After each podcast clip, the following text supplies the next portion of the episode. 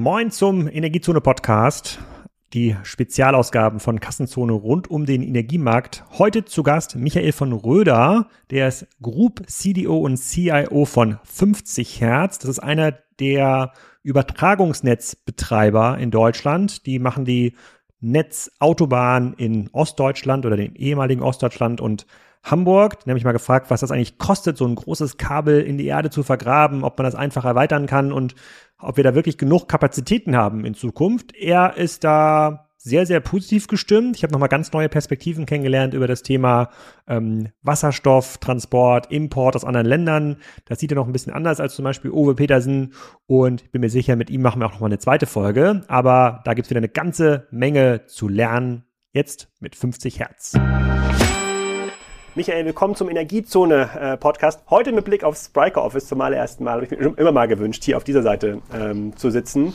Ähm, ich habe unten eure Ausstellung gesehen am Eingang und gelernt, ihr betreibt das Stromnetz in eigentlich ganz ehemaliges Ostdeutschland plus Hamburg.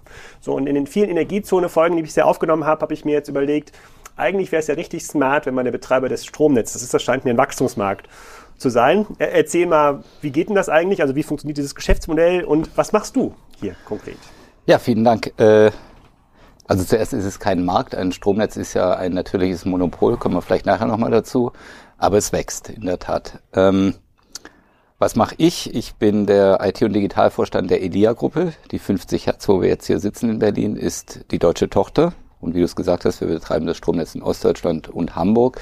Und die EDIA-Gruppe betreibt zusätzlich das Stromnetz in Belgien.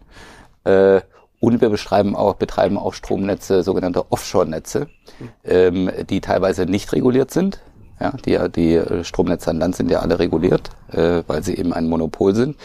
Äh, und meine Rolle ist, äh, äh, die IT als, wie wir mal sagen, Enabler des Kerngeschäfts äh, auszubauen. Ja. Ähm, das heißt, wir kaufen nicht nur Software, wir ähm, bauen zunehmend selber Software, weil ich glaube, dass moderne Unternehmen sollten die Fähigkeit haben, auch selbst Software nicht nur zu verstehen, sondern auch zu bauen, wo es sinnvoll ist. Also in Bereichen, die eben nicht durch kommerzielle Software abgedeckt werden. Ähm, und des Weiteren gehört zu meinem Vorstandsbereich das Thema Daten. und das Thema, was wir nennen digital, also wenn du, wenn du äh, zum Beispiel digitale Arbeitsplätze, ne, das wurde bei Corona natürlich ganz akut, also all das tun wir.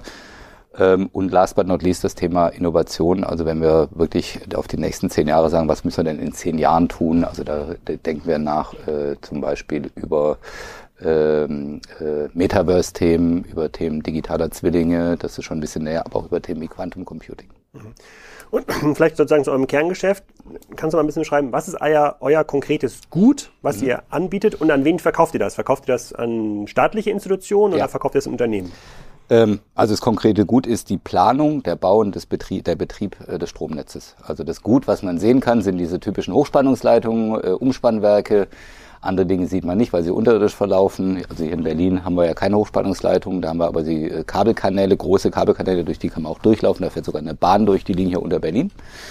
Ähm, und es fängt an bei der Planung. Ähm, äh, verkaufen tun wir de facto nichts, sondern es wird ein sogenanntes Netzentgelt gefordert. Und das wird von jedem Stromkunden gefordert. Also jede Kilowattstunde, die du verbrauchst, die ihr da draußen verbraucht, die aber auch Unternehmen verbrauchen, ist beaufschlagt mit einem Netzentgelt.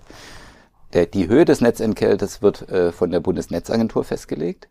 Ähm, wir sind aber kein Staatsunternehmen. Also an uns ist zwar der Bund mit 20 Prozent beteiligt an der 50 Hertz, aber die Elia-Gruppe ist ein äh, Unternehmen, das ist im BEL 20, also im belgischen DAX notiert und ist privatwirtschaftlich.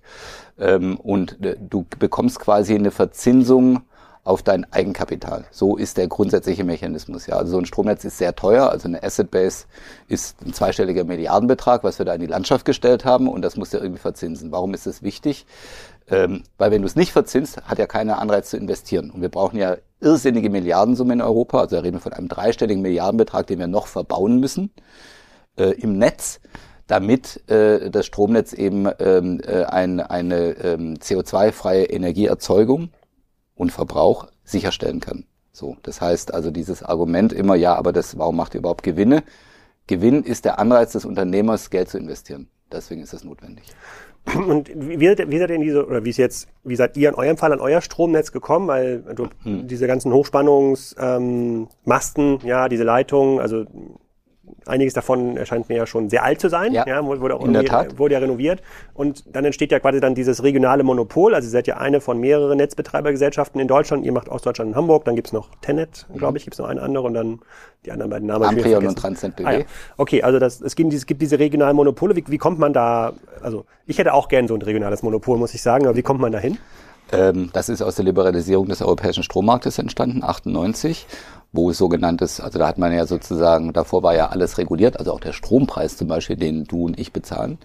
Äh, Und es wurde liberalisiert. Und im Zuge der Liberalisierung hat man gesagt, es ist sinnvoll, die Unternehmen, die Strom erzeugen, streng zu trennen von den Unternehmen, die Strom transportieren. Das heißt, das hat man rausgetan. Und dann hat man den. Mhm. Das war vorher nicht der Fall, das war vorher. das war vorher nicht der Fall. Okay. Also äh, Amprion hat früher zur RWE gehört, die 50 Hertz hat früher zu Vattenfall gehört Ah, äh, und so weiter. Ja. Äh, so, das hat man also ausgelöst ähm, und hat denen quasi dann eine Lizenz gegeben. Also wir haben eine Lizenz zum Betrieb. Ähm, und das Stromnetz selber haben wir sozusagen von unserer Vorläuferorganisation in Anführungszeichen geerbt. Ähm, und, und das gehört uns. Also die Assets, die sogenannten Grid Assets, also die Trafos, die Leitungen, alles das, das, das gehört uns privat. Ähm, ähm, aber wir brauchen eine Lizenz, äh, ähm, um, um das zu Okay. betreiben. Das heißt, du kannst jetzt nicht irgendwo anrufen und sagen, jetzt hätte ich aber auch gern ein Stromnetz. Warum ist das so? Du brauchst ja pro Flächeneinheit sozusagen nur ein Stromnetz. Macht ja keinen Sinn, zwei zu machen. Das ist wie beim Wassernetz, du hast ja auch nicht zwei Wassernetze, daher kommt das. Und erzähl mal ganz kurz, wie dieser marktwirtschaftliche Mechanismus eines effizienten Ausbaus dann funktioniert, weil in einer Region kann euch jetzt ja quasi kein anderer Betreiber einfach sagen, ich ziehe jetzt hier ein Kabel von Berlin nach Potsdam, ja, Richtig. oder in Berlin nach irgendwie äh, Frankfurt oder, aber trotzdem hat ja der Staat einen Anreiz, das Netzentgelt nur bis zu einer bestimmten Höhe ähm, zu gestalten, damit ihr jetzt nicht sagen könnt, jetzt ein Kilometer Kabel kostet jetzt zwei Millionen. Ja. So, es muss ja in irgendeiner Form ja, Ja, so eine marktwirtschaftliche. Preisbildung Ja, äh, stattfinden. Wie geht das? Also ähm, das ist sehr streng reguliert. Das heißt, die Bundesnetzagentur, die ist die äh, Behörde, die äh, das beaufsichtigt, die äh, schaut eben drauf, dass wir eine angemessene Eigenkapitalfinanzierung bekommen, also Verzinsung bekommen. Das heißt, wir machen transparent, was müssen wir denn bauen. Äh, das wird eingereicht. Dafür gibt es den sogenannten NEP, der Netzentwicklungsplan. Und der Netzentwicklungsplan, derzeit haben wir den bis 2035. Der wird vom ähm, äh, äh, verabschiedet und auch äh, geht ja auch durch den Deutschen Bundestag. Das heißt, der Gesetzgeber sagt dann, jawohl, die, also der wird von uns erstellt, gemeinsam mit den drei anderen äh, äh, deutschen Übertragungsnetzbetreibern, was übrigens eine Ausnahme ist in Europa. Also die meisten europäischen Länder leisten sich nur einen. Dann kommt gleich die nächste Frage, warum sind es hier drei, äh, vier? Hat historische Gründe. Ja, das ist der einzige Grund. Im Prinzip Okay. technisch brauchst du das nicht, weil bedenke, das gesamte europäische Stromnetz ist ein Verbundnetz. Ich sage immer, das ist die größte Maschine der Welt, weil sie von Portugal bis zur Ukraine und von Griechenland bis Lappland reicht. Das ist alles ein System, was zusammengeschaltet ist. So. Was auf der 50 Hertz Frequenz läuft. auf der 50 Hertz Frequenz, was es erheblich einfacher macht. Wir haben Länder auf der Erde wie Japan, die haben tatsächlich in Südjapan 60 Hertz und in Nordjapan 50. Das heißt, die kannst du auch nicht interconnecten. Du könntest es über Gleichstromverbindungen, was aber aufwendig ist. Genau. So, daher übrigens auch der Name meiner Firma, 50 Hertz, da ist der Name Programm. Es läuft alles auf der 50 Hertz Stromfrequenz. Kommen wir vielleicht nachher nochmal dazu, warum das wichtig ist oder was es bedeutet. Ähm, aber um deine Frage zu beantworten, wir planen, was müssen wir denn an Netzausbau machen, um die geforderten ähm, äh, sozusagen Ausbaupläne der Bundesregierung, also der, die Politik setzt ja die Ausbauziele. Die Politik sagt zum Beispiel, wir wollen noch 30 Gigawatt mehr auf der Ostsee bauen. Ja. Oder die Politik sagt, ähm, äh, wir brauchen so und so viel Onshore-Wind in Deutschland. So, das ist eine politische Entscheidung und dann können wir daraus ableiten, was heißt das für die Stromnetze. Aber vielleicht kannst du das mal erzählen, weil ich, die Nina Scher, die ja eine Sonntagsfolge vor dir live gegangen ist dann, also es ist noch nicht live in der Zeit, als wir das jetzt aufnehmen, aber die geht dann live. Die hat gesagt, dass wir jetzt, glaube ich, was haben wir jetzt, 640 Terawattstunden laufen, glaube ich, das deutsche Stromnetz, so in dieser Größenordnung. Ähm, Ordnung. ähm, das wollen wir zu 80 Prozent bis 2030 oder 35 soll das CO2-frei sein, plus ähm, der Gesamtverbrauch an Strom wird wahrscheinlich noch steigen, ja, weil sozusagen andere Gewerke, die bisher Öl, Gas, was auch immer genutzt haben, ja auf dieses Netz auch noch äh, ähm, sozusagen auf das auf Netz dann setzen müssen, so dass vielleicht kannst du es gleich ein bisschen sortieren, welche Werte da richtig sind. Ähm, aber es kommt ja deutlich mehr Leistung muss durchs Netz gedrückt werden in Zukunft, wenn ich diese Pläne richtig interpretiere. Was was heißt das konkret für euch? Also können die bestehenden Kabel nochmal 30, 40 Prozent mehr transportieren oder muss man da wirklich noch richtig viel neues Kabel verlegen? Beides. Ähm, also zunächst einmal müssen wir ein bisschen auseinanderklamüsern. Ähm, du hast die Zahl genannt von 600 noch was äh, Terawattstunden. Das ist nicht Leistung, sondern Arbeit. Äh, die Leistung, also wir haben in Deutschland im Netz eine Spitzenleistung von 80 Gigawatt ungefähr. Mhm. So. Die das Netz kann. Die das Netz kann. Heute machen wir das schon so. Ähm, also wenn sozusagen alle morgens ihre Kaffeemaschine einschalten und äh, all das machen und die Industrie produziert und so weiter, dann ist, das die Spitzenleistung. Die schwankt natürlich über den Tag. Ist ja klar, also nachts ist weniger Leistungsabruf als tagsüber, äh, weil die Industrie nicht produziert, an Wochenenden ist weniger, an Weihnachten ist weniger etc. So. Ähm, die Gigawatt oder Terawattstunden ist die Arbeit. Also was sozusagen äh, Arbeit ist Leistung mal Zeit, also was über ein Jahr hinweg sozusagen ähm, verbraucht wird. Zu Hause rechnen wir eher in Kilowattstunden, da kann ja jeder ungefähr einschätzen, was man so an Verbrauch hat pro Monat, das sieht man immer auf der Stromrechnung. Ich weiß nicht, wo die Nina ihre Zahlen her hat, ich kenne andere Zahlen und die stehen alle in, diesen, äh, in diesem Netzentwicklungsplan drin. Kann jeder nachlesen, ist online verfügbar. Die Netzbetreiber sind ja auch zur Transparenz gegenüber der Öffentlichkeit verpflichtet, weil wir dienen ja der Öffentlichkeit am Ende. Ähm, und da steht das alles drin und da reden wir eher von so 600 Terawattstunden äh, okay. bis, äh, ich habe jetzt die genaue, jetzt muss ich, ich möchte mich ja nicht festnageln, äh, ich habe die Zahlen nicht im Kopf, aber das ist so die Größenordnung. Die heute schon durch Netz geht. Heute ist es ein bisschen weniger, äh, da geht es um 2035, glaube ich. Und diese Zahlen sind auch die offiziellen hm. Zahlen, die in den Netzentwicklungsplan einfließen. Hm. Also sprich, wir bauen ja das Netz entsprechend aus. Äh, und ich weiß, da geistern immer alle möglichen anderen Zahlen rum. Und was ist, wenn alle E-Autos laden und so weiter? Dazu kann ich nur sagen, die E-Autos sind ein Tropfen äh, im Ozean. Das ist gar nicht so viel. Selbst wenn die alle, selbst wenn wir 15 Millionen E-Autos bis 2030 haben, sind das vielleicht zwei Prozent Erhöhung äh, äh, der notwendigen Arbeit. Ähm, und insofern äh, würde ich da mal sagen, sollte man den Zahlen vertrauen, die äh, erarbeitet werden von den Netzbetreibern ähm, und die auch veröffentlicht werden und die auch kontrolliert werden von den Behörden entsprechend. Und an die Zahlen würde ich mich halten. Okay, aber wie, wie gehen wir jetzt mal davon aus, wir brauchen jetzt wir brauchen 30 Prozent mehr bis 2030, vielleicht auch noch viel mehr, weil da ja. viel mehr Wärmeenergie und ähm, wobei, da habe ich jetzt ja gelernt, in verschiedenen Podcasts, da soll ja viel lokaler erzeugt werden durch Erdwärmepumpen und Luftwärmepumpen. Das soll ja gar nicht durch äh, hunderte Kilometer durchs Land geschoben werden. Aber angenommen, wir brauchen jetzt mehr Kapazität ja. hier in, in, in Ostdeutschland. Was, was heißt denn das? Also gibt es irgendwelche Kabel, so wie Glasfaserkabel, äh, Standards quasi im Stromnetz, die einfach deutlich leistungsfähiger sind? Müssen jetzt noch verlegt werden? Jetzt gucken wir hier auf teilweise alte Gebäude von Berlin und viele neue Gebäude kommt jetzt in so einem alten Hochhaus da hinten ausreichend Leistung an, dass sich da jeder eine Klimaanlage äh, ins Zimmer stellen kann und dann damit heizen kann? Jetzt müssen wir ein bisschen ausholen. Also was du jetzt ansprichst, sind die Verteilnetze, nicht die Übertragungsnetze. Wir haben ja ein zweistufiges, äh, also eigentlich haben wir ein mehrstufiges Verfahren. Wir haben die Höchstspannungsebene, das sind in der Regel 380 äh, Kilovolt. Das sind die Stromautobahnen, die betreiben wir. Und dann gibt's die nächste Ebene, das sind 110 Kilovolt, das sind, sagen wir mal, die Landstraßen. Und dann gibt's die äh, äh, Kleinstraßen, äh, wir nennen also die, die Stadtstraßen sozusagen, da geht's dann runter auf, auf, auf 30 und irgendwann sind es 230 Volt, die bei dir in der Steckdose ankommen. So.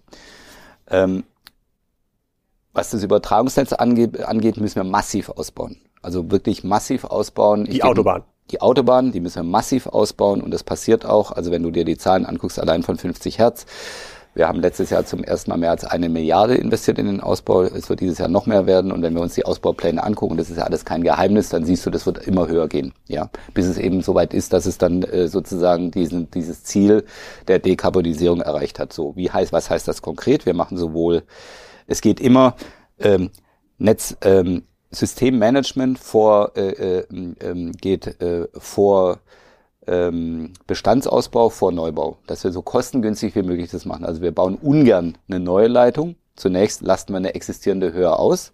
Das passiert schon, da, da sind aber auch Gesetze notwendig und da muss ich sagen, die Bundesregierung, die jetzige Bundesregierung ist wirklich sehr schnell drin und sehr gut drin, diese Gesetze zu schaffen, weil sie eben auch sehen, wir schaffen es uns einfach nicht. Das heißt, wir machen höhere Auslastung der Bestandsleitungen ähm, so wo das geht. Wir machen sogar inzwischen, äh, was wir nennen, witter witterungsabhängigen Freileitungsbetrieb. Das heißt, im Winter können wir höher auslassen als im Sommer. Warum? Weil die Luft drumherum kühler ist und dadurch die Leitung gekühlt wird. Wenn die Leitung voll ist, dann wird die heiß. Wie heiß ungefähr? So Zwischen 60 und 80 Grad.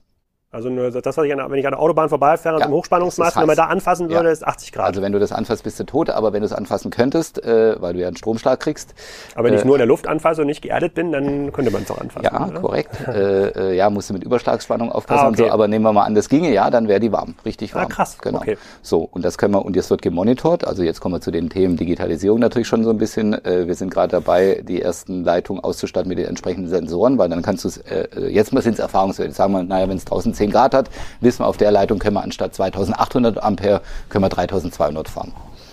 Ja, also das passiert, das ist dann der ähm, sozusagen die Höherauslastung. Dann passiert, dass wir Bestandstrassen neu machen, dass wir sie zum Beispiel in der Spannungsebene zu DDR-Zeiten ist hier viel mit 220 Kilovolt gearbeitet worden, die stufen wir hoch auf 380 Kilovolt. Ja, und auch hier transportierte Leistung ist Spannung mal Stromstärke. Das heißt, wenn ich die Spannung erhöhe, habe ich auch mehr Leistung, die ich Und transportieren kann. äh, hoch, sozusagen hoch, äh, sozusagen Hochstufen bedeutet, das muss dann Leute und neue Leitung rein oder muss da quasi einfach an den, äh, sozusagen an den Transformatoren vorne und hinten was gebaut werden, damit da 380 Kilovolt durch können? Also du müsstest die Transformatoren, Transformatoren musst du ersetzen. Ja, das sind andere Transformatoren. Erstens. Zweitens muss nicht nur die Leitung, das Leiterseil nennen wir das, also was du da zwischen den Masten siehst, nennen wir Leiterseil. Äh, das muss potenziell ersetzt werden. Äh, in der Regel müssen auch die Masten höher gebaut werden. Aha. Ja, und das heißt, äh, und da kannst du nicht einfach oben was draufschrauben. Ja, das heißt, du musst neue Masten setzen tatsächlich. Du behältst quasi die Trasse und setzt neue Masten und neue Leiterseile. Und höher muss man, weil das zu gefährlich ist dann? Emissionsschutz, Emissionsschutz, genau. Wir haben ja genaue Vorschriften. Also es geistert ja auch immer rum, ja, da, wenn ich da drunter bin, dann kriege ich äh, Kopfkrebs oder so. Ja, dem ist nicht so.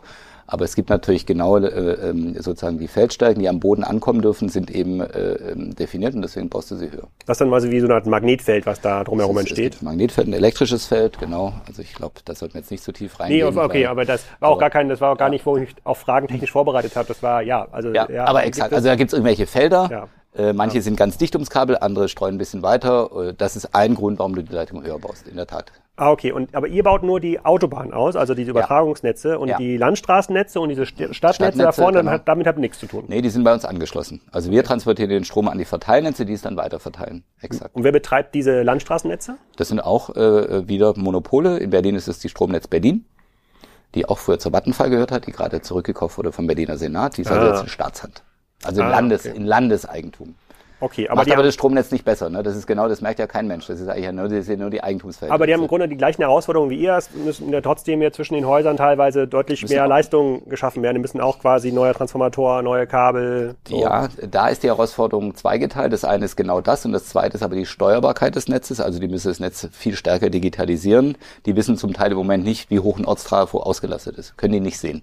Ja, weil das, ja. das ist ja gewachsen über 100 Jahre und deswegen wissen sie das teilweise nicht. Aber genau das müssen sie tun. Und da gibt's dann so, ich mache mal ein Beispiel, es gibt, ähm, die, die nennen, werden genannt Zahnarztstraßen.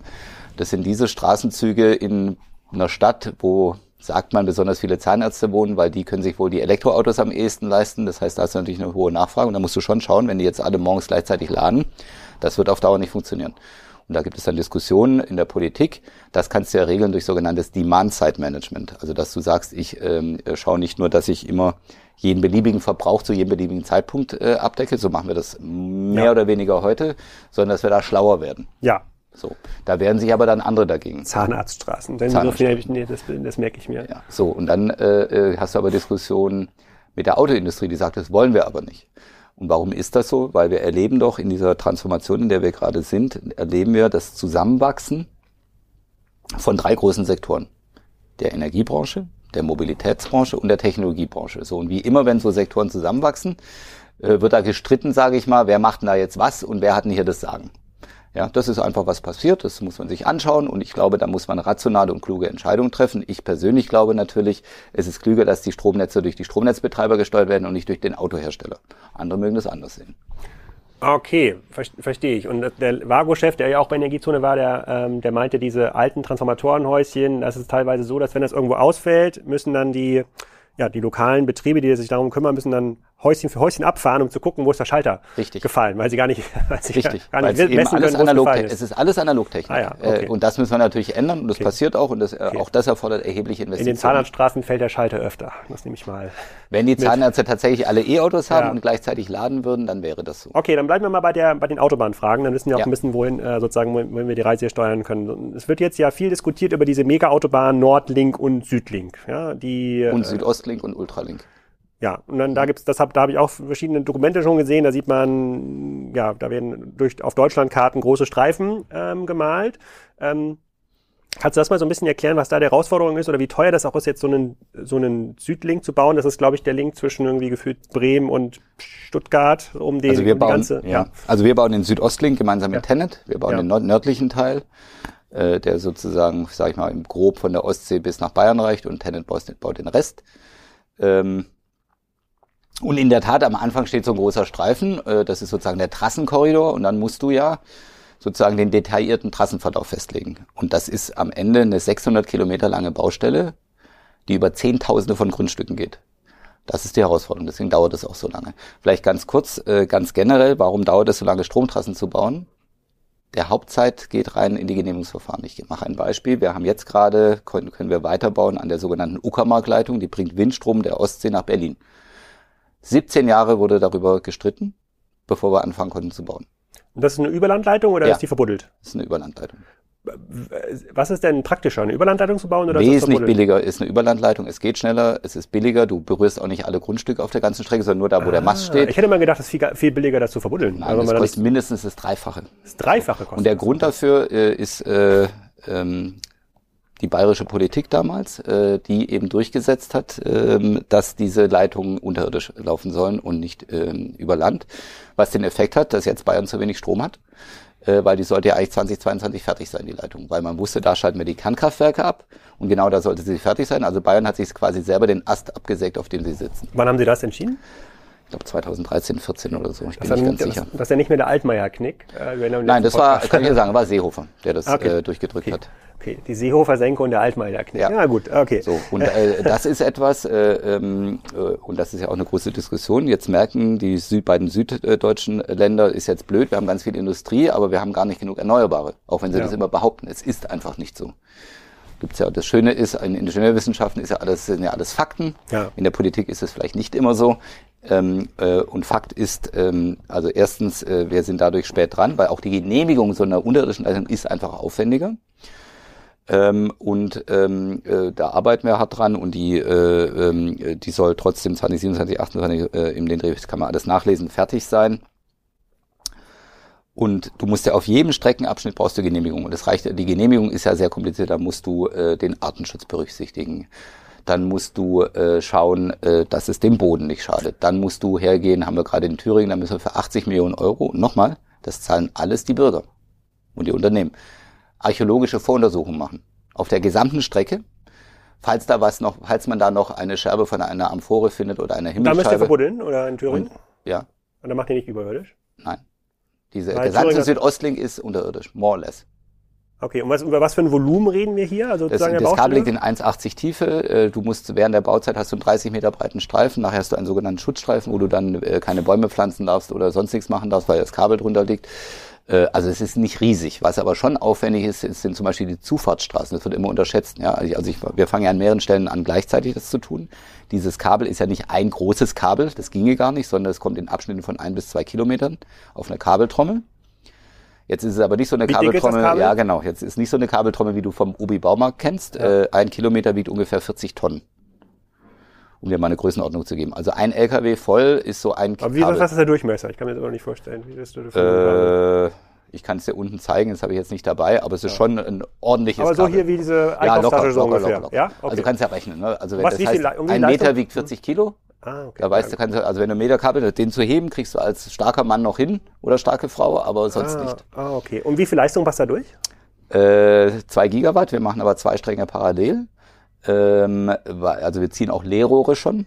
Ah. Ja, so wie man es früher zu Hause gemacht oder wie man es zu Hause macht, sicherheitshalber, falls da noch mehr ähm, Bedarf ist, wovon wir ausgehen. Und jetzt hat sich das, das ist ja geplant worden vor ein paar Jahren. Jetzt stellt sich schon raus durch So die ein neuen. Kabel kann man durch ein Leerrohr ziehen? Krass. Ja klar. Also Ich habe ja ziehen. schon mal einen etwas dickeren Stromkabel zu Hause. Das Ja, ist schon mal fast nee, unmöglich. Das ist schon, und deswegen sage ich ja, also ne, der, der Bau ist aufwendig, weil um diese Kabeltrommeln, und bedenke, das Kabel verläuft ja irgendwo durch die Pampa, da gibt's ja keine Straßen, da musst du also erst eine Straße hinbauen, damit überhaupt der LKW mit, dem, mit der Kabeltrommel da hinfahren kann, etc. etc. Also schon aufwendig. Aha, also es ist im Grunde genommen genauso aufwendig wie eine Autobahn bauen oder eine Bahnstrecke bauen. Ja, ein bisschen weniger würde ich sagen, aber es ist schon im Sinne von, was du da an Bauinfrastruktur hinbringen musst, etc. Und da muss man Absolut. dann jede Gemeinde fragen oder gibt es da irgendeine zentrale Stelle, die das irgendwie Nein, klärt? Jede Gemeinde, jeden Bauern, auf dessen Grundstück das quert und so weiter. Und Gemeinden wehren sich auch dagegen und das verzögert es dann. Und das ist einfach schade, weil das ist dieser typische NIMBY-Effekt, not in my backyard, das passiert eben überall. Ich vergleiche es immer, es ist einfacher zu verstehen. Du ja. gehst in ein Dorf, ich war ja früher bei, bei Vodafone viele Jahre, ja. Äh, dann gehst du in irgendein Dorf und dann meckern die Leute, sie haben keine Netzabdeckung und dann äh, lernst du aber, dass, de, dass es eine Bürgerinitiative gibt, die jetzt seit Jahren es verhindert, einen Mast aufzustellen. Ja. Und ich denke, ich sage immer, also Mobilfunk gibt es eben nicht ohne Antennen und Strom in der Steckdose gibt es eben nicht ohne Übertragungsleitung. Und hat sich, da hat sich dieser, diese Widerstände haben sich jetzt in den letzten zwölf Monaten ein bisschen abgebaut, weil die Leute Nein. da, ne? Nein, aber äh, die Möglichkeiten, Widerstand zu leisten, wurden halt reduziert. Also nimm die, nimm die weiterhin stark, okay. Ja. Weiterhin stark, aber die Bundesregierung hat ja klare Entscheidungen getroffen mit dem ähm, ähm, ähm Oster- und mit dem Sommerpaket, also Gesetzgebungspaket auf Bundesebene, dass Klimaschutz vor Artenschutz eine höhere Priorität hat. Okay und auch vor Denkmalschutz. Und jüngst gibt's jetzt die ersten Urteile äh, in Mecklenburg-Vorpommern, wo hat jetzt das Landgericht das erste Urteil gesprochen auf Basis dieser neuen Gesetzeslage. Dort hat nämlich jemand geklagt gegen eine Stromleitung, Freileitung in dem Fall, weil man von einem Freiluftdenkmal, das ist irgendeine äh, Ruine, konnte man die Stromleitung sehen. Oder es war ein Windrad, ist am Ende auch egal. Man konnte also irgendwas sehen, gilt ja auch bei Windrädern das Thema. Und, und deswegen äh, sei der Denkmalschutz eingeschränkt. Und das hat das Gericht schon von vornherein abgewiesen und gesagt, naja, also ähm, Windräder gehören inzwischen zum Landschaftsbild, das äh, äh muss die, äh, versteht die Bevölkerung und das schadet dem Denkmal nicht, weil da in Sichtweite ein Windrad ist. Ja. Erstens und zweitens, selbst wenn es was so wäre. Für Honks. genau, was für Honks, könnte ja. man sagen. Aber selbst wenn es so wäre, dann hätte der äh, Klimaschutz Vorrang vor dem Denkmalschutz. Abge abgefallen, ja gut, da hat Nina Schier auch erzählt. Aber ich bleib mal ganz kurz nochmal bei dieser, bei der Leitung. Also ich verstehe, mhm. wie schwierig dieser Ausbau ist ähm, und da da, da, da reden wir ja quasi nicht über, wir ziehen jetzt ein neues Kabel innerhalb von zwei Jahren, sondern es ist tatsächlich dann 10, 20 Jahresprojekt. Ja. Wie eine Eisenbahnstrecke ja auch. Ne? Infrastruktur so. ist immer ja, schwer, ja. ganz generell. Und dann aber nochmal zur Kapazität, weil mhm. ähm, jetzt habe ich ja gelesen, wir sollen jetzt irgendwie 30 bis 50 Gigawatt ausbauen pro Jahr erneuerbare Energien. Ja. ja vieles davon soll ja auch dann offshore ähm, erfolgen, also ja, da soll ja auch viel Kapazität durch eure Leistung, Leitung ähm, fließen. So, wenn ich jetzt aber 50 Gigawatt Ausbau, aber in der Spitze nur 2 Gigawatt transportieren kann. Wie kommt denn dann diese Leistung überhaupt nach Süden? Also die 50 Gigawatt sind ja nicht pro Jahr, aber auf 50 Gigawatt, das meinst du? Also da nee, 30, 30 Gigawatt pro Jahr. Ist der da haben wir in 10 Jahren 300 Gigawatt. Also ich kenne, also lass uns nicht über die Zahlen diskutieren, okay. die ändern sich sowieso äh, die ganze Zeit, ne? die werden ja immer höher. Ich dachte 30 Gigawatt pro Jahr. Und das kann man alles nachlesen, okay. die Frage ist ja trotzdem berechtigt. Ähm, also die Frage ist, wie kriegen wir den ganzen Windstrom äh, von der Ostsee, wir machen Ostsee und Nordsee und transportieren ihn nach Süden. Und durch diese äh, Südostleitung, die ihr macht? Durch den, na, wir haben den nee, Nordlink, ja. den äh, Südostlink, das machen wir. Also okay. Also der Nordlink transportiert von der Nordsee äh, nach Ostdeutschland und von dort aus ah, den Südostlink okay. runter. So. Ähm, also erstens musst du ja nicht sämtlichen Strom da runter transportieren, der an der Nordsee erzeugt wird. Ein bisschen was wird ja auch im Norden verbraucht. Und das nimmt übrigens zu. Das Interessante ist ja, schau dir mal die Industrieansiedlung der letzten paar Jahre an. Wo sind denn die passiert? Die sind ja nicht mehr in Bayern und Baden-Württemberg passiert. Ja. Warum? Das kapieren die inzwischen auch, weil es da keine erneuerbare Energie gibt. Und jede Neuansiedlung möchte 100% erneuerbar. Das gilt für Rechenzentren von Google oder Microsoft. Die fragen das ja auch explizit an. Die schließen wir auch zum Teil direkt ans Übertragungsnetz an. Die meisten Kunden sind ja nicht bei uns angeschlossen, sondern am Verteilnetz. Nur Verbraucher, die extrem hohen Verbrauch haben, die schließt du direkt sozusagen an die große Steckdose. An die Autobahn quasi. Die schließt du direkt an die Autobahn an, die kriegen eine eigene Autobahnabfahrt, äh, weil sie eben so viel Strom verbrauchen. Also Rechenzentren sind ein Beispiel, Batteriefabriken sind ein Beispiel, Chipfabriken haben wir in Ostdeutschland, äh, äh Intel schon länger, in Magdeburg und jetzt in Fienen in Dresden. Das sind Milliardeninvestitionen. Wir haben die BASF in Schwarzheide. Also was ich sagen will, ist, der Strom wird ja auch dort verbraucht und zwar zunehmend, weil sich die äh, Ostdeutschland zunehmend industrialisiert, was ja eigentlich was Gutes ist grundsätzlich so. Der zweite Punkt ist, ähm, der, nicht all der Strom, der äh, offshore erzeugt wird, wird äh, äh als Strom verbraucht. Wir kriegen massiv ähm, ähm, ähm, ähm äh, Hydrolyseure äh, dorthin, also wir erzeugen aus Windstrom Wasserstoff. Mhm den musst du auch nicht transportieren. Also den Strom, dann, den du als Wasserstoff, äh, aus dem du Wasserstoff. Aber dafür bräuchte ihr dann Gasleitungen, die dann transportieren. Oder Tanker oder äh, Tankstellen oder er wird direkt an, also äh, BASF zum Beispiel, das Chemiewerk, die verbrauchen den ja direkt wieder. Also was ich sagen will, ist, es ist nicht ganz so einfach zu sagen, ich habe 30 Gigawatt äh, Windstrom in der Ostsee und die muss ich jetzt irgendwie nach Bayern transportieren. Warum geht denn das nur mit 4 Gigawatt? Geht das doch gar nicht. Aber, aber wäre es nicht, aber das ist eine naive Frage, aber wäre es nicht schlau, das genauso zu planen? Also ist ja egal, ob jetzt der Ausbauplan 10, 30 oder 50 mhm. ähm, ist, aber es wird ja deutlich mehr. Ja, ja. Wir wollen ja, wir auch, ich glaube, was haben wir heute installierte Kapazität? Irgendwie 100 Gigawatt oder sowas? Oder das müssen ja, damit wir komplett dekarbonisieren und dann müssen das ja wahrscheinlich irgendwann mal 500 bis 1000 Gigawatt werden, nur für den deutschen Bedarf. Also es ist schon viel mehr nötig. So. Ähm, und macht es dann nicht Sinn, sozusagen viel dickere Leitung zu haben, weil wenn ich jetzt baden-württembergischer, ich nehme mal wieder das Beispiel der Aluhütte, ich, das stresse ich immer sehr stark hier im Podcast, aber ich habe da eine Aluhütte in Baden-Württemberg, dann wird es mir schwer fallen, die umzusiedeln. Ja, ja. Äh, sozusagen, ich will ja eigentlich schon gerne ja, soll sozusagen soll, soll äh, dekarbonisierter Strom sein und ich würde gerne da in der Nähe von Stuttgart wohnen bleiben. Jetzt lerne ich aber, ja, sogar mit den Leitungen, die gebaut werden, kommt der Strom in der Menge, wie ich ihn brauche, da unten gar nicht an. Stimmt das oder ist das falsch? Das stimmt nicht, weil der Netzentwicklungsplan berücksichtigt ja den projizierten Verbrauch. Also da wird ja analysiert, wo wird wie viel verbraucht. Das ist ja auch so ein Thema. Der Gesamtverbrauch ist ja nur eine Information. Du musst ja wissen, wo wird regional verbraucht. Ja, ein Stromnetz ist eine Flächeninfrastruktur. Das heißt, wir wissen schon recht genau und projizieren, in Bayern wird im Jahr 2035 so und so viel Strom verbraucht. Das ist so die Grundidee des NEPs. Der wird aber regelmäßig weiterentwickelt, ne? weil die Dinge ändern sich. Ja? Entweder Ausbauziele ändern sich oder Verbrauchsszenarien ändern sich. Es kommen Industrieansiedlungen, aber das ist so die Grundidee ist wirklich, ähm, ähm, dass man das ist in der Planung mit drin. Und diese, dieses Lero, wie du das genannt hast, also merkt ihr jetzt quasi, jetzt, dass die Nachfrage eigentlich schon nach diesen zusätzlichen zwei Gigawatt da ist? Ja. Ja, also das wird jetzt schon gebraucht. Aber das haben wir ja vor einer Weile geplant. Also unser Job ist natürlich, äh, das, äh, und das war vorher deine Frage, wie wird das denn marktgerecht gemacht? Wir kriegen Netzentgelt und unser Interesse natürlich ist möglichst günstig zu bauen. Hm. Weil dann sonst kann man, sonst, wie geht es sonst mit der Marge? Äh, äh, und wir haben immer die Aufgabe, zum Nutzen der, der, der, der Bevölkerung das zu tun. Das heißt, wenn wir den Boden eher einmal aufreißen, ist es klug, das zu tun. Und das hat sich jetzt auch als richtig herausgestellt. Das wirst du nicht überall hinkriegen, weil auch das Lehrer musst du genehmigen lassen. Ähm, und das macht die, äh, also erstmal im Ausbauplan, also die Bundesnetzagentur muss sagen, ja, wir halten es auch für sinnvoll, dass ihr da schon mal ein Leerrohr legt. Und dann natürlich auch im Genehmigungsverfahren selber, das in die Landschaft zu packen. Okay. Und könnte man angenommen, der Netzausbauplan heute sozusagen ist sozusagen stark an der Realität in den nächsten 20 Jahren vorbeigeplant. Man braucht jetzt die 20 Gigawatt Leitung. Könnte man das wieder aufreißen und nochmal mehrere Kabel reinlegen oder ist das das gleiche Kannst Genehmigungsverfahren? Legen, es ist das gleiche Genehmigungsverfahren. Ah, okay. Das Genehmigungsverfahren ja, nee, das, ist das ja, Problem. Ja, okay. genau. Und es dürfen, also wir dürfen ja nichts bauen, ohne dass die Bundesnetzagentur sagt, das sollt ihr bauen. Okay. Ist ja nicht so, dass wir morgens aufstehen, irgendeiner und sagt, ah, ich baue jetzt mal eine Leitung von hier, äh, da nach dort. Das ist das heißt, alles. Auch wenn ihr quasi in eurem eigenen Assessment zu der Nein. Erkenntnis kommen würdet, er wird eigentlich viel mehr Strom gebraucht und wir haben eigentlich diesen Strom, wir brauchen eigentlich viel mehr Autobahnen, dürft ihr das jetzt nicht aus eigenen Stücken machen? Nein.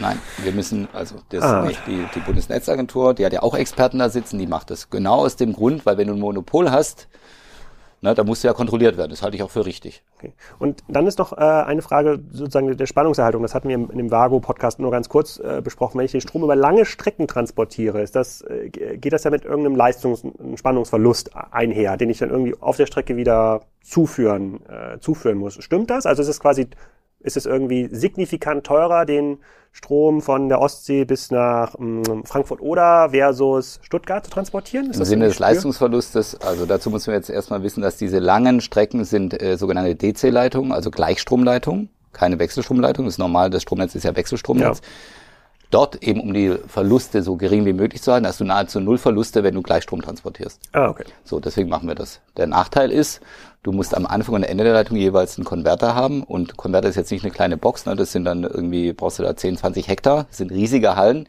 die den Wechselstrom umwandeln in Gleichstrom, 600 Kilometer transportieren und dann am Ziel, Grafenrheinfeld ist es in Bayern, wieder umwandeln in Wechselstrom. Und diese Boxen können auch zwischendurch meiner Strecke stehen. Also es ist nicht nur Ende, Anfang, sondern man kann Doch. auch zwischendurch mal sagen. Nein. Ach so. Gleichstrom hat den großen Nachteil, dass ah. du keine Abzweigung machen kannst. Bei Wechselstrom ah. kannst du Abzweigung machen, das geht bei Gleichstrom nicht. Das ist immer eine Punkt-zu-Punkt-Verbindung.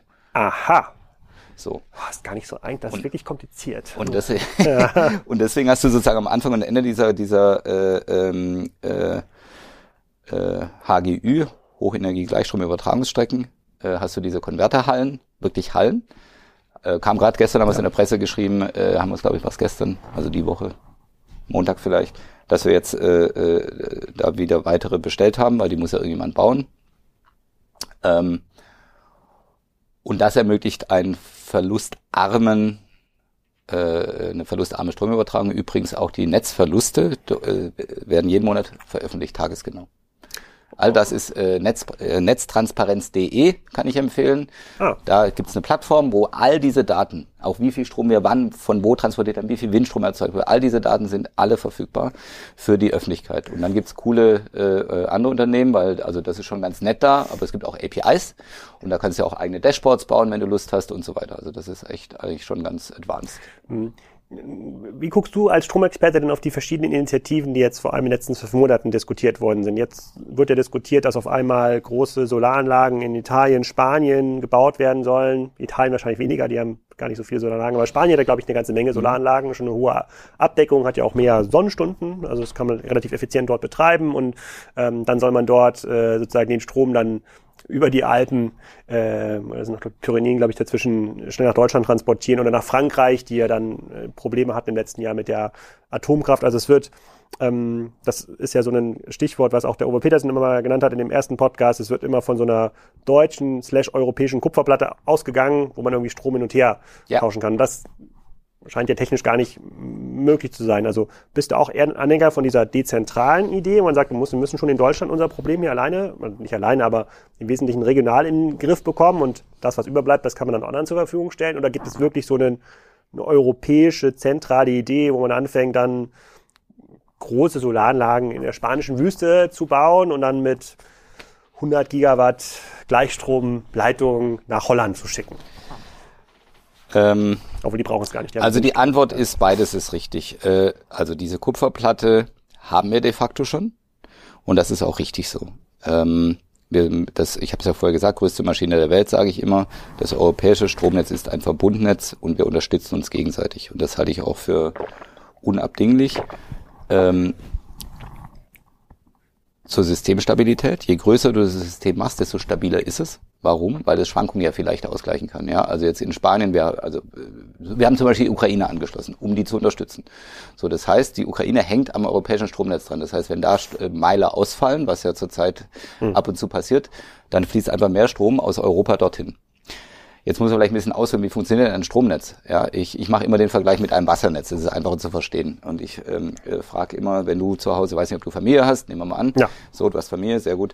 Also du stehst unter der Dusche und dann kommen deine Kids rein, schön warme Dusche und gehen ans Handwaschbecken und reißen das Wasser auf. Was passiert? Die Dusche wird kälter. Dusche wird kälter und es kommt weniger Wasser raus. Exakt. Exakt das gleiche passiert im Stromnetz. Also wenn wir äh, Stromnetz läuft und jetzt kommt einer und schaltet seine Aluhütte ein braucht ja ein bisschen was.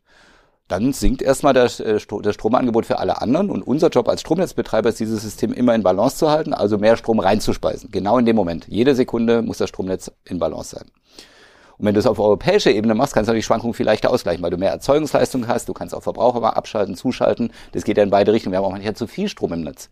Da müssen wir entweder abregeln oder wir sagen der Aluhütte, dreh mal dein Ding ein bisschen auf und verbrauch den Strom. Müssen die ganz großen Verbraucher das ankündigen, wenn sie jetzt anfangen, auf einmal 500 Megawatt zu ziehen, damit mm, die das irgendwie regeln können? Nein, aber es gibt, also ähm, äh, im Moment ist es leider nicht mehr gesetzlich geregelt. Bis 2021 äh, äh, war es so, da gab es äh, ähm, Vereinbarungen über sogenannte abwerfbare Lasten.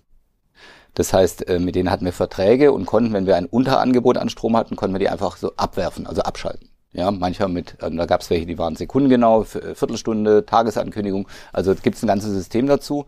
Beim Einschalten weiß ich es ehrlicherweise nicht, glaube aber nicht, dass das äh, äh, extra geregelt ist, sondern das sind einfach äh, sozusagen enge Absprachen zwischen den Großverbrauchern, wie wir sie nennen, mhm. und den Stromnetzbetreibern. Äh, das ist auch sinnvoll. Äh, das ist, wie besagtes Demand-Side-Management. Nur das müssen wir jetzt noch viel kleinteiliger machen. Also beim Laden von E-Autos habe ich vorher gesagt. Ne? Das mhm. ist ja das gleiche in Grün. Das sind halt viele, viele klein, aber 15 Millionen mal klein macht halt auch groß. Ähm, so zurück zu deiner Frage, macht es Sinn, in ähm, äh, Italien oder in Spanien Windstrom zu erzeugen und den hierher zu transportieren? So einfach kann man die Frage nicht beantworten. Also es macht jetzt keinen Sinn, eine riesige Leitung von Malaga nach äh, ähm, äh, Mainz zu legen. Das macht nicht viel Sinn. Ähm, was aber schon Sinn macht, ist, das alles zusammenzukuppeln und wir gehen ja noch weiter. Es gab mal Desert Tech, jetzt haben wir ein Projekt angeschoben, das hat äh, Robert Habeck gemacht in Namibia. Da ist viel Sonne. Und wir brauchen Wertschöpfung im globalen Süden, glaube ich. Das ist ja auch wichtig. Ne? Jetzt, ich möchte jetzt nicht über Migration reden, aber Migration wirst du ja nicht verhindern, indem du große Zäune baust. Migration wirst du nur verhindern, indem du dort, wo die Menschen sind, äh, Wertschöpfung schaffst. So, das ist ein, eine Möglichkeit dazu. Dann schreien wieder welche, hm, sollten wir in Deutschland oder Europa nicht autark sein? Dann sage ich mal, bitte Leute, wir sind seit 100 Jahren nicht autark. Wir importieren Öl aus Saudi-Arabien. Wo ist jetzt genau euer Problem? Also sprich, äh, man muss das ein bisschen vielschichtiger anschauen.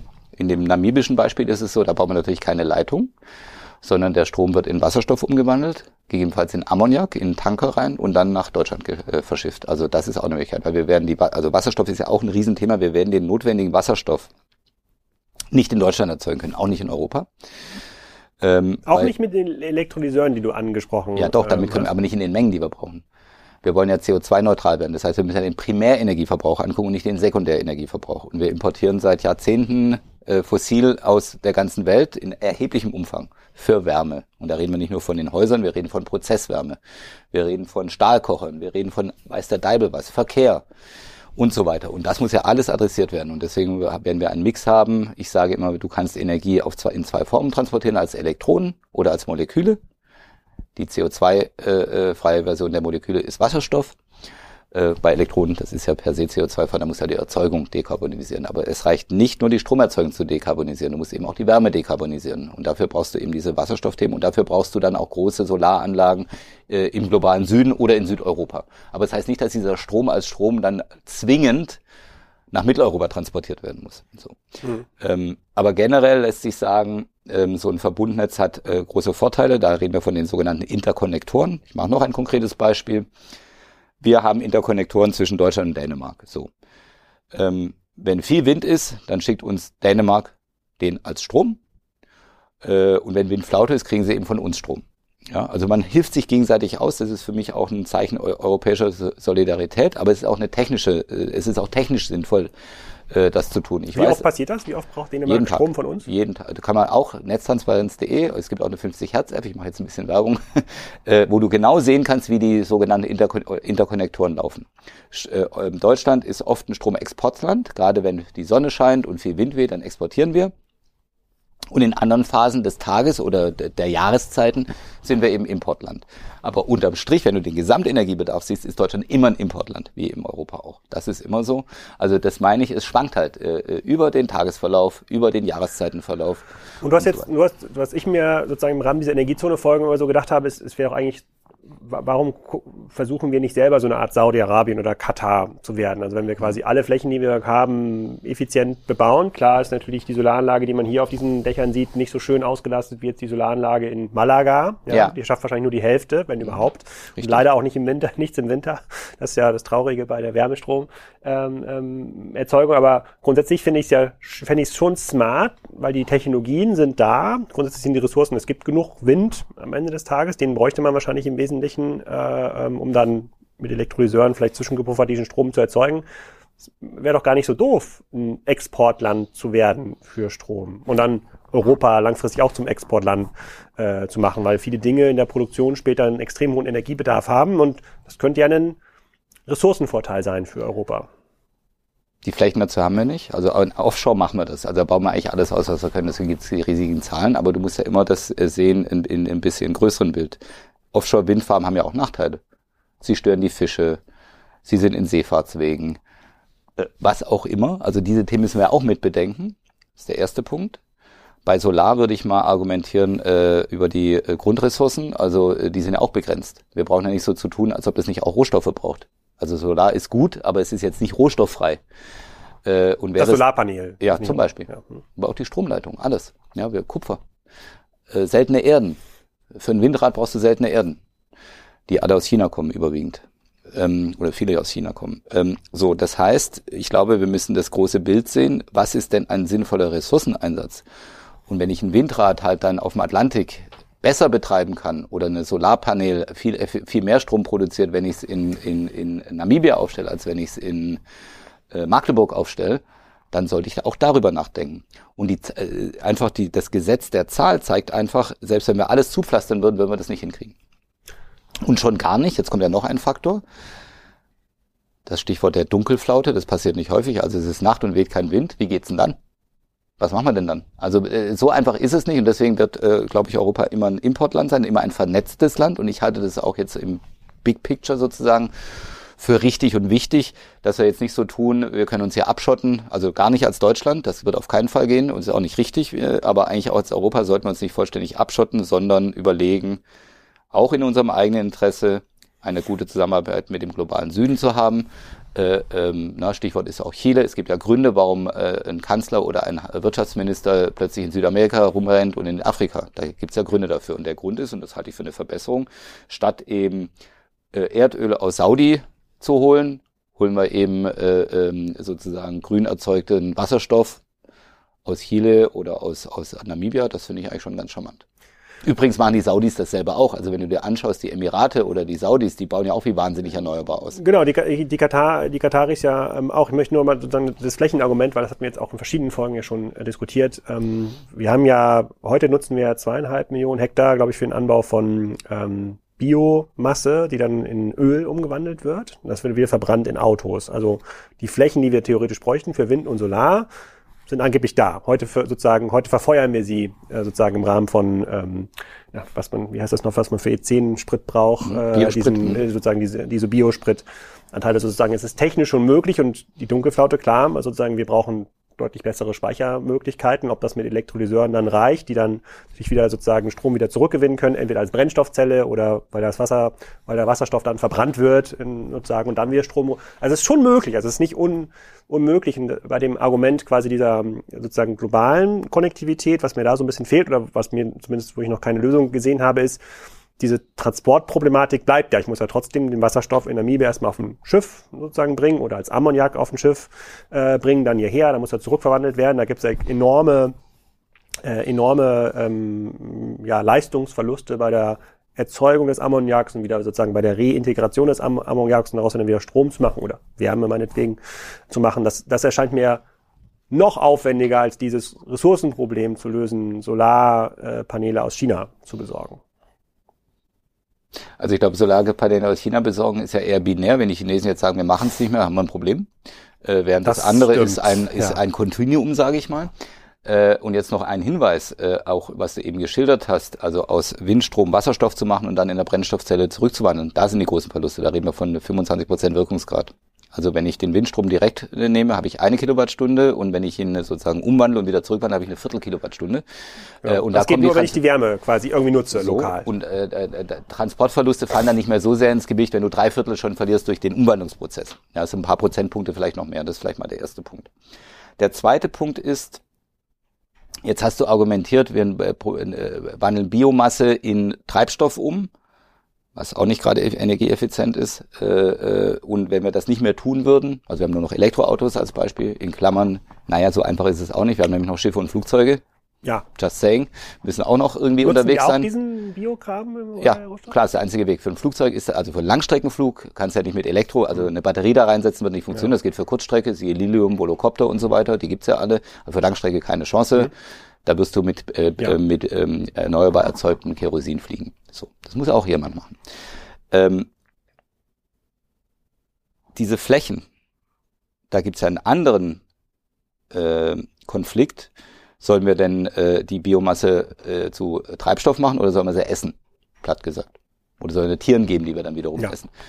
Und wir haben Klimawandel. Das müssen wir auch berücksichtigen. Also wer sagt dir denn, dass wir die Flächen nicht dringend brauchen, um Weizen anzubauen? Oder whatever. Oder, machen wir nochmal ein anderes Beispiel, ich finde es jetzt nicht so doll, dass tausend Schweine im kleinen Stall sind. Vielleicht sollte man die mal freiflächenmäßig züchten. Als Idee. Also was ich sagen will, ist, Fläche in Europa ist extrem wertvoll. Extrem wertvoll. Extrem umstritten. Und deswegen ist es unklug, das zu tun aus meiner Sicht. Und nochmal technisch, also da gibt's ja Szenarien, können wir Agora Energiewende angucken, können wir wie gesagt, die Bundesnetzplanung angucken.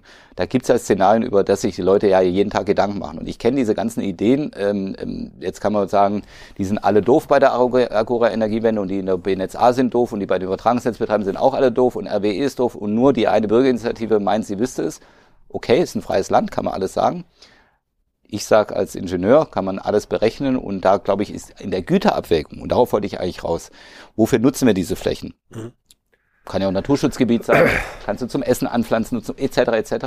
Gibt es sinnvolle Nutzungsarten? Ich sage ja nicht, wir bauen keinen Wind aus und keine Sonne hier. Nur deine Frage war ja, können wir uns autark machen als Deutschland? oder vielleicht als Europa, wenn wir nur genug Flächen nutzen. Und da sage ich, das wäre ein unkluger Einsatz von Flächen.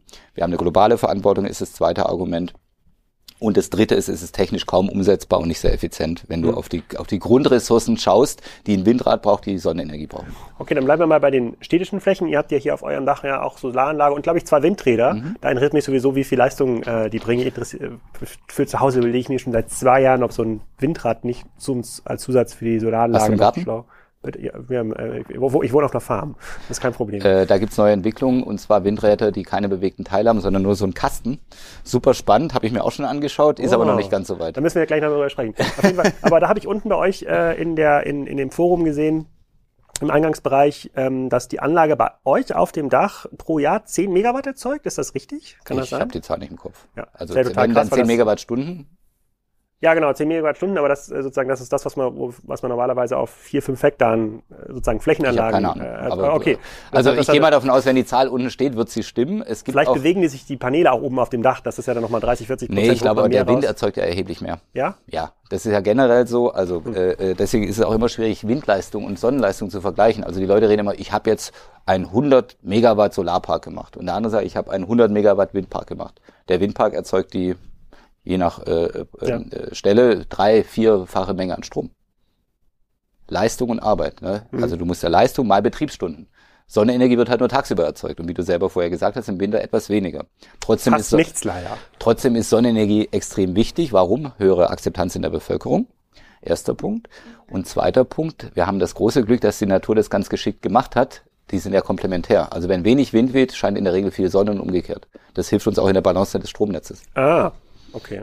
Aber wir haben noch keine großen Elektrolyseure irgendwo stehen, die dann ähm, an den Windparks, die dann, weil das jetzt nicht durchs Netz durchpasst oder weil es keinen Abnehmer gibt, die dann sagen, okay, ähm, diesen, diesen Strom, den wandeln wir jetzt erstmal Wasserstoff um, den Wärmeverlust sozusagen ignorieren wir jetzt mal, ja, uns reichen auch die 30 Prozent, die dann noch da rauskommen äh, und ah, jetzt ist Flaute und es ist dunkel, jetzt fangen wir wieder an, über eine äh, Brennstoffzelle das ins Netz zurückzuspeisen. Gibt's das schon in ja, größerer also Ordnung? in größerer Ordnung nicht, aber es gibt schon welche und die werden jetzt alle geplant, also zum Beispiel in unserem Netzgebiet in Ludmin, wo jetzt hm. gerade das LNG-Terminal ist, da, äh, da kommt, da landen wir sehr viel Windstrom an.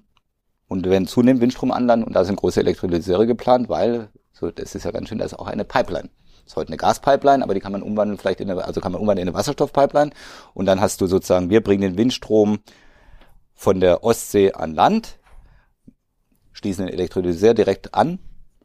Der erzeugt Wasserstoff, der über der Pipeline weiter transportiert wird. Der Gasak-Chef hier aus Berlin, der war ja auch im, im Podcast, ja. mit dem haben wir über die Pipeline-Kapazitäten gesprochen und er meinte, diese Pipelines, wenn man da, also Gasmoleküle sind extrem energiereich, also da, die Pipelines, die es da gibt, haben sozusagen Dutzende Gigawatt sozusagen ja. Leistung können dadurch Richtig. Äh, passen. Das hatte mir so ein bisschen Relief gegeben beim Thema Leitungskapazität, weil ob jetzt das BASF in Ludwigshafen da das in Gasform äh, bekommt oder wieder umwandelt oder verbrennt meinet, äh, meinetwegen oder ja. es, es, es kann denen ja eigentlich egal sein sozusagen. Also da ist ja genug Kapazität, äh, genug Kapazität da. Ähm, was sind so die, wenn du jetzt mal nach vorne schaust, so 2023, 2024? Außer diesen Genehmigungsverfahren, die offensichtlich für jeden Unternehmer sozusagen riesige Hürden bereitstellen, was sind die großen Herausforderungen, mit denen ihr umgehen äh, müsst, die ihr lösen müsst hier? Ähm, ich denke, die nächstgrößte Herausforderung ist, ähm, die notwendigen Ressourcen zu finden. Und was meine ich mit Ressourcen? Ich meine damit, also wir müssen das, das Geld muss irgendwo herkommen nehmen wir mal, sagen wir mal, das ist ein lösbares Problem, weil ja jeder versteht, das müssen wir machen, das ja. ist ja auch ein gutes Investment, in Infrastrukturfirmen wird gut investiert, also gut. Ja. Dann die Menschen, die das alles machen, Fachkräftemangel, Riesenproblem, das muss ja passieren. Und das dritte, die dritte Ressource sind, äh, sage ich mal im weitesten Sinne, erstmal die Rohstoffe, aber auch dann die höherwertigen Güter, Trafos. Äh, so ein Höchstspannungstrafo ist äh, nicht nur teuer, sondern auch komplex und da werden jetzt nicht zehn Stück am, äh, äh, in der Woche gefertigt. Da werden vielleicht drei oder vier im Jahr gefertigt. In Deutschland? In Deutschland. Das heißt, Höchstspannungsrate für die äh, 380 kW, um den dann runterzurechnen auf 110, Landstraßen. Ja, auf 110, so. von 380 auf 110, genau. So, okay. also solche Dinge. Dann brauchen wir weitere äh, äh, sogenannte Grid Assets. Also wir brauchen ja nicht nur Trafos, wir brauchen Drosseln, wir brauchen Stadtcoms, wir brauchen Konverter äh, etc. Die muss ja irgendjemand bauen. So, und die deutsche, die europäische Industrie kann das nicht alles äh, äh, liefern in der Zeit und da müssen wir jetzt dran arbeiten. Also du kannst ja jetzt schon ausrechnen, und das ist ja das Schöne an dieser langen Vorausplanung, was brauchen wir denn an, also äh, an, an, an, an Supply? an, an Trafos und diese ganzen Sachen, auch Kabel. Und wir sind ja nicht die Einzigen, die ausbauen. Ja, andere Regionen der Welt, also Joe Biden hat es jetzt und die Amerikaner wie immer erstmal jahrelang nichts gemacht. Wenn sie dann aber machen, machen sie ja ganz schnell. So, das heißt, die drehen massiv dieses Schiff, ja, und die können Kurswechsel, sind die Amerikaner bei, mit ihrem Tanker besser als der Tanker Europa. Sind sie einfach besser? Warum? Anderes System, freie Marktwirtschaft, viel weniger Regulierung und ein Land und halt die amerikanische Mentalität. Das heißt, was wir jetzt sehen, ist, dass alle sagen, hm, jetzt bauen die ja auch Zeug und ein Unternehmer, also ein Siemens oder ein ABB oder ein GE oder Hitachi, die gehen ja dahin, wo das beste Geld zu verdienen ist. Und wo am schnellsten entschieden wird. Das wird jetzt in den USA der Fall sein. Das ist äh, erfahrungsgemäß eher in den USA der Fall. Und dort hast du ja diesen ähm, äh, IRA, also massive Investitionen aus staatlicher Hand. Ja, das ist ja auch etwas, was Menschen oft unterschätzen. Ja, Amerika ist Kapitalismus, aber der Staat greift da durchaus sehr deutlich ein, wenn er das für richtig hält, im zweistelligen Milliardenbereich nur für diese Themen. So, wenn wir das alles berücksichtigen, werden wir natürlich einen äh, äh, Engpass bekommen an diesen Ressourcen. Ähm, und das sind die, glaube ich, die äh, äh, großen Herausforderungen äh, für den Ausbau. Das heißt für den Abgesehen von Akzeptanz in der Bevölkerung, das haben wir schon vorher schon besprochen. Das heißt, für die Aluhütte in, in, in Stuttgart könnte es gar nicht daran liegen, dass zu wenig Windstrom oder Solarstrom ist, sondern dass vielleicht der 380 äh, sozusagen KV-Trafo fehlt, den Siemens jetzt in die USA geschickt hat, weil dort mehr bezahlt ja. wird. Oder weil sie äh, gar nicht genug Kapazität haben, so viel zu bauen, weil wir fragen ja alle Trafos nach. Ne? Auch das kann man ja aussehen, wie viele Trafos brauchen wir in den nächsten zehn Jahren. Wie groß ist denn so ein 380, äh, so ein, so ein Trafo? Äh, das ist ein Schwersttransport. Ja, also der, weiß nicht, ich kenne die Zahl nicht, aber der wiegt, äh, ich glaube, 300 Tonnen oder so und da ist so viel Technik drin, das ist so schwer ja. zu bauen? Ja. Ich dachte, das ist irgendwie nur keine Ahnung, wie man das in der Schule kennengelernt ja. hat, irgendeine so Sekundärwicklung, Primärwicklung, genau, so funktioniert er. Bisschen was gewickelt und dann kommt hinten ein bisschen weniger genau. Spannung. Nur musst du den ja kühlen, du hast Höchstspannung, ah. du musst also äh, du musst ihn steuern, also schon ein bisschen komplizierter und wir haben zunehmend sogenannte Phasenschiebertransformatoren. Ich habe ja vorher gesagt, das Stromnetz funktioniert wie das Wassernetz. Das heißt, wenn du irgendwo Strom reinkippst, verteilt sich das durch die Wasserleitung, ja. wie das Wasser halt fließt. Ja. Ja, aber das ist ja nicht zwingend so, wie wir es haben wollen, weil dann ist eine Wasserleitung unter zu hohem Druck, dann wird da, ne, dann musst du, also du musst ja den, die Stromflüsse steuern können. Also was ich sagen will, ist, du brauchst sehr viel Technik, um das zu managen. Ähm, die Technik ist erforscht, ähm, wobei auch da geht's ja weiter. Ne? Ähm, nur du musst sie halt herstellen. Und äh, wir sehen es doch, also Lieferkettenprobleme, bestell mal ein E-Auto heute, wann kriegst du denn das? Dann genau das gleiche. Ja, Tesla kriegst du momentan Ja, genau. Zügig. Tesla kriegt's hin. Tesla baut leider keine Trafos. Ähm, richtig. Ähm, aber bei anderen, also bei den europäischen wenn Herstellern. Musk, wenn Elon Musk diesen Podcast hört, dann fängt er, glaube ich, an, Trafos zu bauen. Also Tesla sieht sich als Energiefirma und ähm, ähm, äh, wir arbeiten ja auch mit Tesla äh, äh, und diskutieren diese Dinge, ähm, weil die machen ja auch Powerwalls, die machen Software zum, mhm. zum Grid-Management. Ähm, die sehen sich tatsächlich als Energiefirma, was ich für richtig halte. Ähm, insofern ist es gar nicht so abwägig. Äh, äh, nur dazu muss man wissen, das Know-how, so einen äh, höchste Energietrafo zu bauen, ist schon ein bisschen komplexer und da haben andere schon 100 Jahre Vorsprung, soll kein Hindernisgrund sein. Ich glaube auch dran, Innovation von außen ist immer hilfreich, gerade in solchen Zeiten. Nur da müssen wir, also die Frage war ja, was sind die Herausforderungen? Das sind große Herausforderungen, die oft unterschätzt werden. Ähm, und an die müssen wir ran. Ähm, das geht so weit, dass wir durchaus auch mit der Bundesregierung diskutieren, ähm, wie wir damit als äh, Land und als Europa umgehen wollen. Ich gebe ein Beispiel. Äh, Siemens schließt jetzt hier Werke für Leistungsschalter zum Beispiel. Hm. Warum tun sie das? Weil diese Leistungsschalter, sie können hier keine, also Leistungsschalter haben äh, äh heute ein Schutzgas, das nennt sich SF6. Das ist extrem klimaschädlich. Das brauchst du aber, um diese Schaltvorgänge zu machen, damit es da keine Übersprungblitze gibt. Also wenn du eine Leitung trennst, ja dass dieser, dieser Plasmabogen, der da entsteht, so schnell wie möglich gelöscht wird. Das hat man bisher mit SF6 gemacht. Jetzt haben wir uns das Ziel gesetzt, wir wollen kein SF6 mehr. Ja, das ist falsch. So, Siemens sagt, ja, das fragt ja keiner mehr. In Deutschland können wir nur SF6 produzieren, also verlagern wir jetzt unsere Produktion nach Mexiko. Also solche Effekte hast du auch, die wir berücksichtigen müssen. Das heißt, die Bundesregierung schaut jetzt auch drauf, das BMWK, also das äh, Wirtschaftsministerium, ähm, wie sieht denn unsere Industriepolitik aus, damit wir das, was wir uns hier vorgenommen als, äh, haben als Energiewende, das einfachste Beispiel sind Solarzellen. Wo kommen denn unsere Solarzellen her? Wir hatten mal das Solar Valley in, in Deutschland im Osten. Das haben wir abgewickelt de facto. Ja, wir haben, waren zu, wir, wie immer, wir erfinden was in Europa und dann sind wir zu dumm, es zu kommerzialisieren. Dann geht die Industrie nach äh, China. So, jetzt machen wir große Augen, weil wir sind völlig abhängig von den Chinesen, was das angeht. Und das wird jetzt wieder zurückgenommen. Also wir drehen jetzt das gerade wieder 180 Grad Wende zum zweiten Mal und sagen, das müssen wir in Europa produzieren. Hältst du das für, hältst du das für machbar? Ja. Halte ich für absolut machbar, war ja hier, halte ich für absolut machbar. Es ist so ein bisschen ein Henne-Ei-Problem, weil um Solarzellen zu produzieren, brauchst du viel Energie, grüne Energie idealerweise, ja. und um die zu erzeugen, brauchst du Solarzellen. Das heißt, wir müssen aus diesem Teufelskreis ein, äh, also im Englischen gibt es ja das Wort Virtuous Circle, also einen positiven Spin-Wheel machen, der sozusagen äh, das antreibt. Ja, aber ich halte es für absolut machbar. Das gleiche gilt bei Wind. Jetzt ist der äh, Schließen Hersteller von, von, von Rotorblättern in Deutschland. Da fasst du dir ja an den Kopf. Warum ist das so? Weil du es immer auf einer Zeitachse sehen musst. Du bist selber Unternehmer, dir muss ich nicht sagen, es hilft dir nichts, wenn ich dir sage, pass mal auf, in drei Jahren, da hast du eine Auftragslage, die ist mega. Was machst du bis dahin? Kurzarbeit oder wie geht das? Ja. ja. Solche Themen spielen halt auch eine Rolle. Und deswegen glaube ich, brauchen wir, da sind die Franzosen deutlich besser als die Deutschen. Wir brauchen eine anständige Industriepolitik, was das angeht. Wir brauchen Planungssicherheit und wir brauchen Geschwindigkeit, äh, äh, damit uns die jetzt nicht auch alle wegsterben oder abwandern und wir sie nachher mühselig zurückholen müssen. Und dann kommst du zu der Frage, die Coupling ist ja das Stichwort hier. Äh, ich selber bin Anhänger von Handel, äh, weil Menschen, die miteinander handeln, führen hoffentlich keinen Krieg. Jetzt haben wir aber alle gerade gemerkt, mh, hm, so hundertprozentig stimmt das jetzt nicht. Zur Zeit zumindest, ja. Zur Lange Zeit, Zeit hat es ja funktioniert. Richtig. Ja. Und ich glaube eben, das aufzugeben wäre ein Fehler. Heißt aber nicht, mhm. dass wir uns total abhängig, dass wir total abhängig bleiben sollen. Ich glaube, Europa muss sich unabhängiger machen.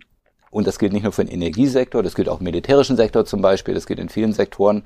Und ich sehe sowas immer, Krise ist immer eine Chance. Ich sehe das als große Chance. Mhm.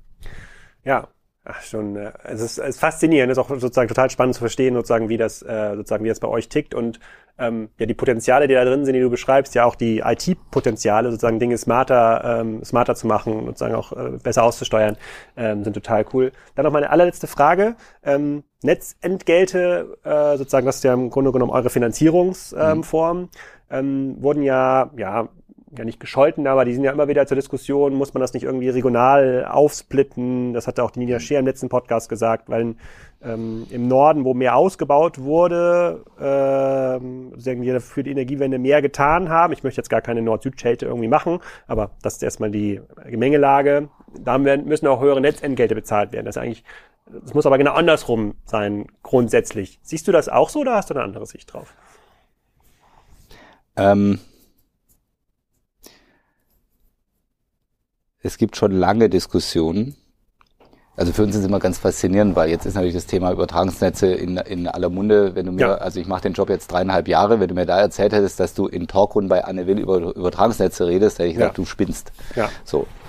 Äh, also, dass die äh, Diskussion der äh, Preiszonen für Netzentgelte gibt schon lange. Die wird geführt von der Acer. Acer ist die Dachregulierungsbehörde aller europäischen Regulierungsbehörden. Auf der anderen Seite gibt es ENSOE, das ist der Dachverband der Übertragungsnetzbetreiber in Europa. Wie gesagt, wir sitzen auf der gleichen Maschine, das heißt, wir arbeiten da sowieso eng zusammen auf europäischer Ebene. Und es spricht einiges dafür, das zu tun. Es spricht aber auch einiges dagegen. Was ich sagen kann ist, ähm, ich habe tatsächlich eine persönliche Meinung. Als Vertreter eines Übertragungsnetzbetreibers sage ich, das ist eine politische Entscheidung, äh, die die Politik treffen muss. Ähm, Technisch ist das natürlich äh, lösbar. Es gibt ja auch Konzepte des Nodal Pricings, das heißt, du hast gar keine Netzentgelte mehr, sondern du bezahlst an deinem Netzknoten, was da anfällt, kann man alles tun. Am Ende, wie gesagt, eine politische Entscheidung, ähm, äh, die zu treffen ist. Ich gebe eines zu bedenken, Deutschland ist ein föderales Land, was aber durch Ausgleiche zwischen den Ländern, das Prominenteste ist der Bundesfinanzausgleich, darauf achtet, dass einigermaßen gleiche Lebensverhältnisse in ganz Deutschland herrschen. Das gebe ich nur zu bedenken. Aber am Ende, wie gesagt, muss die Politik das entscheiden. Okay, sehr smarte Antwort.